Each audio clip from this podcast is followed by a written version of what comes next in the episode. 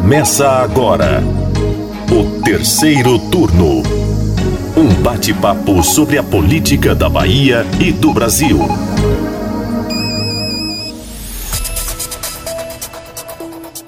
Olá, começa agora mais uma edição do terceiro turno, podcast do Bahia Notícias. Eu sou Jade Coelho, repórter de política aqui do site, e do meu lado está o meu colega João Brandão. Tudo bom, João?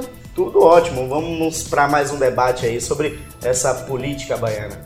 Isso aí, junto com a gente, Lucas Arraes, repórter do Bahia Notícias, setorista da Assembleia Legislativa da Bahia. E aí, Lucas? Tudo bem, Jade? É, tô trazendo aí final de ano, reta final do ano legislativo, trazer para vocês aqui algumas informações de bastidores dessa semana. Vale salientar que Lucas, ele que foi eleito destaque imprensa da Assembleia Legislativa da Bahia pelo excelente trabalho que fez durante a cobertura da Assembleia aqui para o site Bahia Notícias. Um privilégio trabalhar né, com um jornalista premiado. Lucas, enchendo a gente de orgulho. Parabéns, Lucas. Muito obrigado, gente. Muito obrigado. Vamos lá. Nessa semana, o terceiro turno vai falar sobre o candidato à sucessão do prefeito de Salvador, ACM Neto, e os resultados de pesquisas que mostraram a intenção de voto em Salvador para 2020.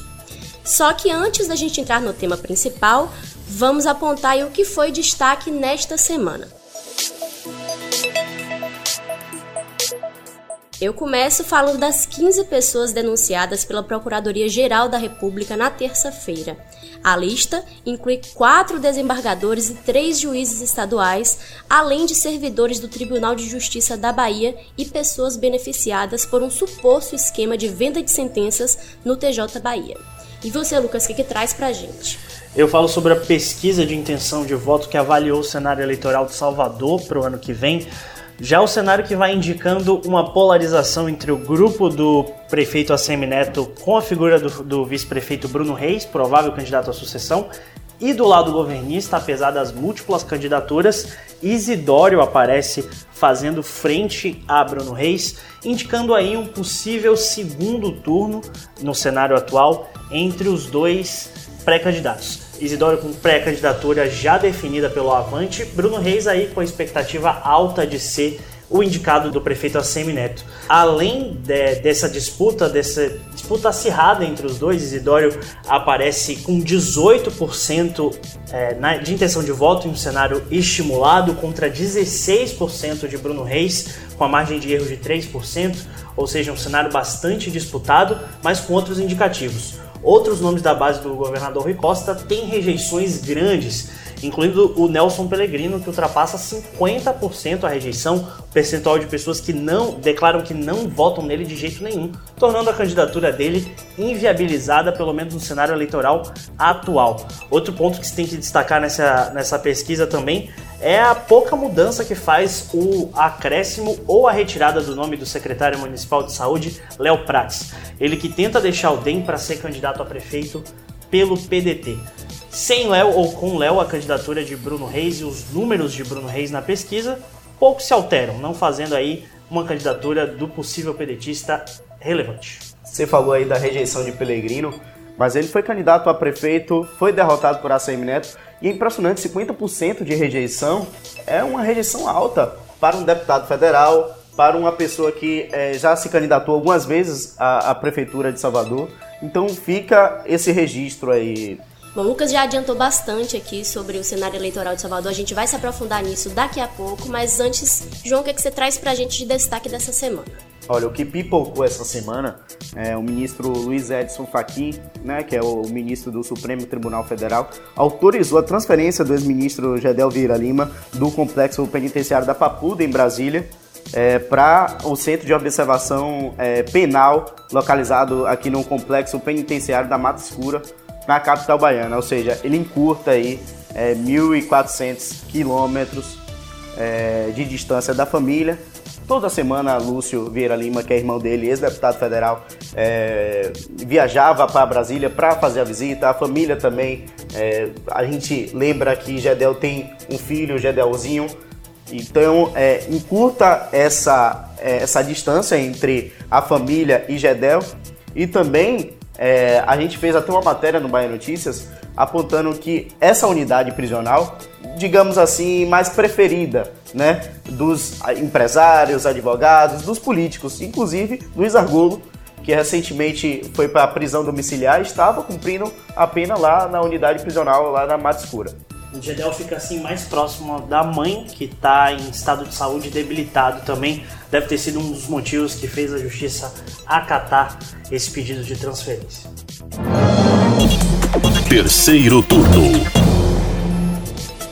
Então, dando início ao assunto da semana, é, o prefeito ACM Neto começou a rodada de conversas com os partidos do Arco de Aliança para preparar o terreno para anunciar o seu candidato à sucessão. Essa conversa começou na terça-feira, dia 10. Olha, tudo indica que esse nome seja mesmo de Bruno Reis.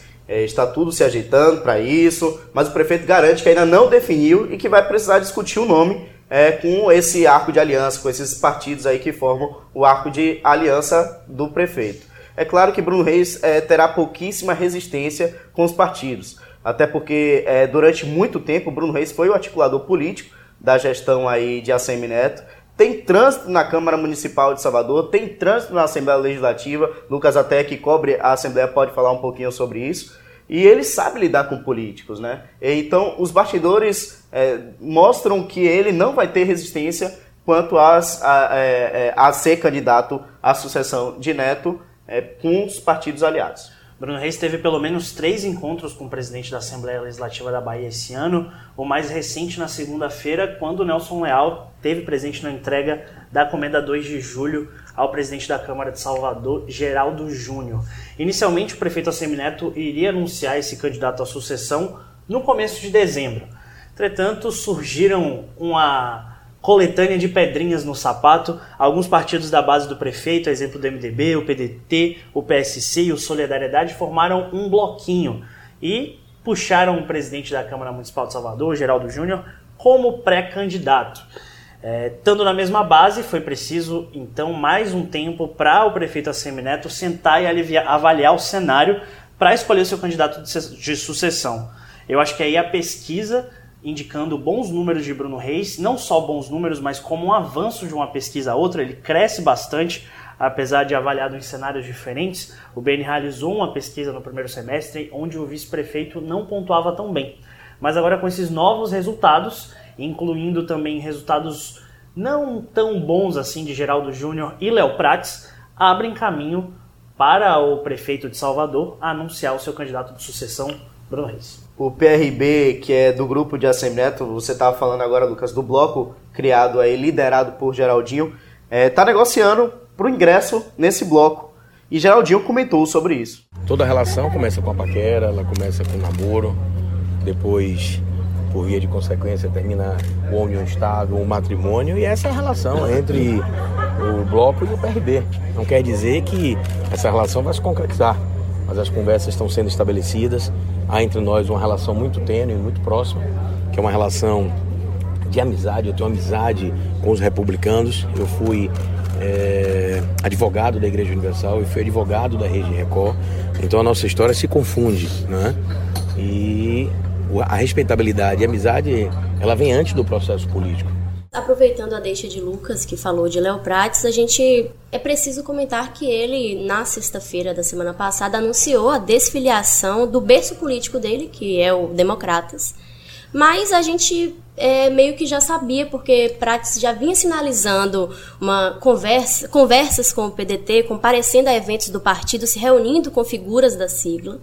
E agora é, a gente fica na expectativa de como o PDT vai se comportar em 2020. Até então, o partido compõe a base do governador da Bahia, Rui Costa, mas se realmente a ida de Prates se confirmar, esse cenário pode mudar. Então é uma coisa para a gente ficar alerta.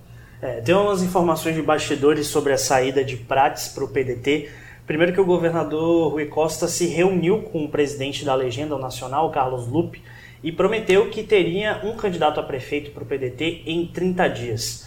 É, esse mês, esse prazo venceu, no caso foi o último mês, não foi apresentado, então Carlos Lupe entendeu que poderia dar continuidade ao processo de aproximação em Salvador com a Semineto, trazendo aí a figura de Léo Prates. Na Assembleia, todos os deputados afirmam que não sabiam que esse pedido de desfiliação vinha, mas que todos têm a perfeita convicção de que foi algo acordado com o prefeito de Salvador, ACM Neto. Lembrando que para sair do Democratas sem perder o mandato de deputado estadual, Léo precisa provar na justiça que sofreu discriminação política grave do partido, além de ter uma carta de anuência do Democratas o liberando, coisa que o próprio presidente estadual da sigla, o Paulo Aze, já o liberou. Em um dos cenários da pesquisa do Bahia Notícias em parceria com o Instituto Paraná Pesquisa, Lucas, é, que foi às ruas entre os dias 5 e 9 de dezembro, houve 813 eleitores, é, com 10 candidaturas, se fez a substituição de Bruno Reis por Léo Prates, uma possibilidade defendida por alguns aliados do secretário de saúde daqui de Salvador. Nesse caso, os votos de Bruno Reis se redistribuem, fazendo com que Prates suba para a faixa intermediária de percentuais de intenções de voto com 7%. No entanto, Isidoro amplia a vantagem numérica e o um empate técnico com Lídice da Mata acontece no limite da margem de erro de 3,5%. Falando de Isidório, que na pesquisa do Bahia Notícias divulgada na quarta-feira aparece em vantagem aqui em Salvador. Né? Ele que foi candidato na última eleição em 2016 e agora aparece fortalecido, pelo menos nessa pesquisa. Sim, e isso mostra um favoritismo aí, tanto de Isidório como de Bruno Reis, porque apesar de, apesar de estarem em campos opostos, quem se fortalece com a saída do Bruno Reis, com a não candidatura do Bruno Reis, é o deputado é, Sargento Isidório, que não faz, não faz parte do campo político. Então, esses votos de Bruno Reis não são herdados para Geraldo Júnior, não são herdados para Léo Prates, e sim vão para o campo oposto, que ajuda aí a polarização desses dois candidatos que podem se enfrentar no primeiro turno ou podem se arrastar até para um segundo turno. Ainda falando de pesquisa, as divulgadas anteriormente e a do Bahia Notícias dessa quarta-feira, não tem como a gente não falar de Guilherme Belintani, o presidente do Bahia, que já foi secretário de Desenvolvimento e Urbanismo de Salvador na gestão do prefeito ACM Neto, pontuou em todos os levantamentos, mesmo com resultados diferentes. Nessa pesquisa mais recente, ele apareceu em sexto lugar. É, mas eu destaco um ponto que é o percentual de pessoas que dizem não votar de jeito nenhum em Guilherme Belitani. Ele está aí na faixa dos 48%, percentual de rejeição alto. E duas coisas nos bastidores, eu ouvi deputados essa semana que explicaram que dois principais fatores levam a essa rejeição. Primeiro, parte da torcida do Bahia que quer que o presidente, o atual presidente do clube, continue na gestão, o mandato dele ainda tem mais um ano com possibilidade de renovação, então não querem que ele concorra à prefeitura se afastando da presidência do clube. O outro fato, esse mais forte, segundo os deputados, que dá uma atribulada nessa candidatura, nessa pré-candidatura, é o fato do Bahia não ter ido bem no Campeonato Brasileiro durante o segundo turno. O time aí amargou nove rodadas sem vencer no Brasileirão, botando em xeque a capacidade de gestão do presidente do Bahia. Discutido o assunto de hoje, vamos saber o que deve ser pauta na próxima semana. Terceiro turno. Eu começo falando aí que na semana que vem, na quarta-feira, dia 18, a Câmara Municipal de Salvador vai apreciar e votar a lei orçamentária anual, que é, vai determinar aí o orçamento da cidade para o ano que vem. Então é um assunto para a gente ficar ligado. E você, João, o que, é que traz para a gente? Oh, Rui Costa mandou essa semana um projeto de lei bastante polêmico para a Assembleia Legislativa da Bahia, que cria diversas taxas estaduais. E isso será bastante polêmico, vai ser motivo de muito, é, muita discussão lá na Casa Legislativa Estadual. Meu destaque também é o fim do ano do Legislativo Estadual. A Alba se prepara aí para suas últimas votações do ano. Entre os projetos que devem ser apreciados pelos deputados está um que vai estender a duração dos contratos de regime temporário do Estado, os REDAS, para mais 24 meses. Ou seja, os funcionários temporários agora podem firmar contratos com o Estado de até seis anos. A importância desse projeto é defendida pelos deputados de governo como algo necessário para a manutenção da qualidade de ensino da Bahia. Essa extensão de redas é principalmente para embarcar aqueles professores que terminariam seus contratos temporários em dezembro, poderem ficar mais dois anos no cargo. Eu acho que isso vai render na próxima semana. É, a gente chega ao final do terceiro turno de hoje. Eu queria agradecer aos meus colegas Lucas Arraes e João Brandão. Foi um prazer dividir esse espaço com vocês. E você que está acompanhando a gente, muito obrigada por ouvir a gente. Espero que você tenha gostado. O prazer foi todo meu. Até a próxima. Voltamos na semana que vem. O terceiro turno dessa semana vai ficando por aqui. Se você quiser falar com a gente, é só mandar uma mensagem para o Twitter do Bahia Notícias ou postar o recado usando a hashtag Terceiro Turno BN. O programa é gravado na redação do Bahia Notícias e contou hoje com a presença dos repórteres João Brandão e Lucas Arraes. A edição de som é de Paulo Vitor Nadal. Você ouviu o terceiro turno, o seu podcast semanal sobre a política da Bahia e do Brasil.